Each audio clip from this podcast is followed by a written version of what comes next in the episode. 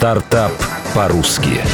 Ключевое событие календаря предпринимателей или «Стартап Village». Зера Черешнева.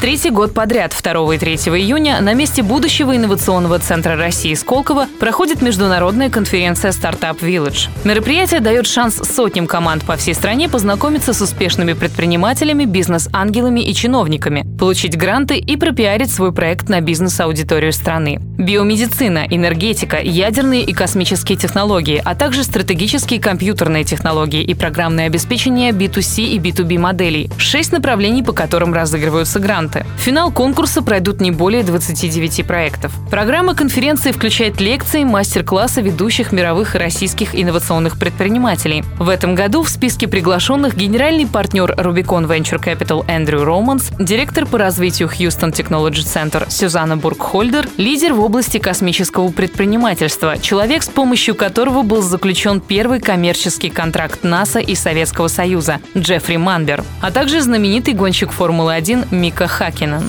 Секрет успеха.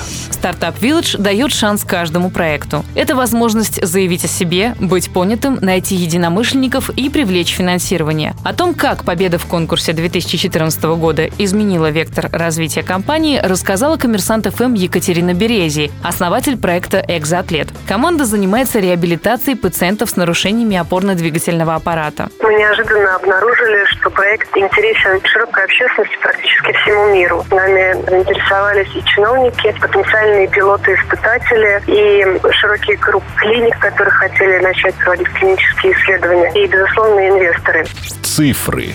Призовой фонд 2015 года увеличен более чем в три раза. Стартапы, занявшие в конкурсе первое место, получают 3 миллиона рублей. Второе – 2 миллиона, третье – 1 миллион. Все финалисты получают по 300 тысяч рублей.